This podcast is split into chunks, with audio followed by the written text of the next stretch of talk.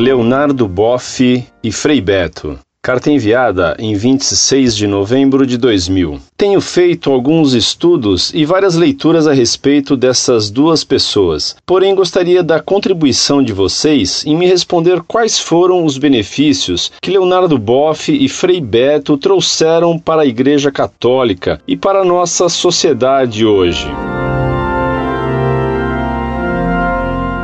Prezado Salve Maria. Se você conhece o que escreveram esses dois autores, e se você conhece a doutrina católica, você sabe bem que o pensamento desses dois lamentáveis autores contraria diametralmente a doutrina da Igreja.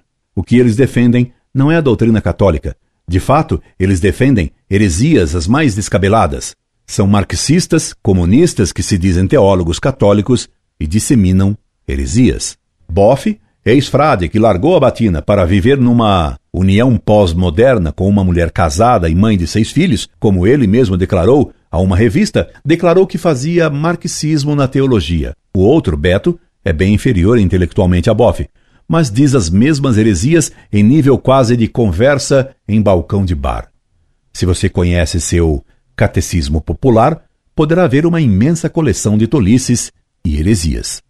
Evidentemente, sendo autores que defendem heresias, eles nenhum bem fizeram à Igreja ou à sociedade, senão o de expor a erros a que podem chegar os que se afastam dos ensinamentos da Igreja. Politicamente, eles preconizam o estabelecimento do socialismo, que foi inúmeras vezes condenados pela Igreja. Você deve ter visto como Beto se põe como amigo de Fidel, o tirano de Cuba.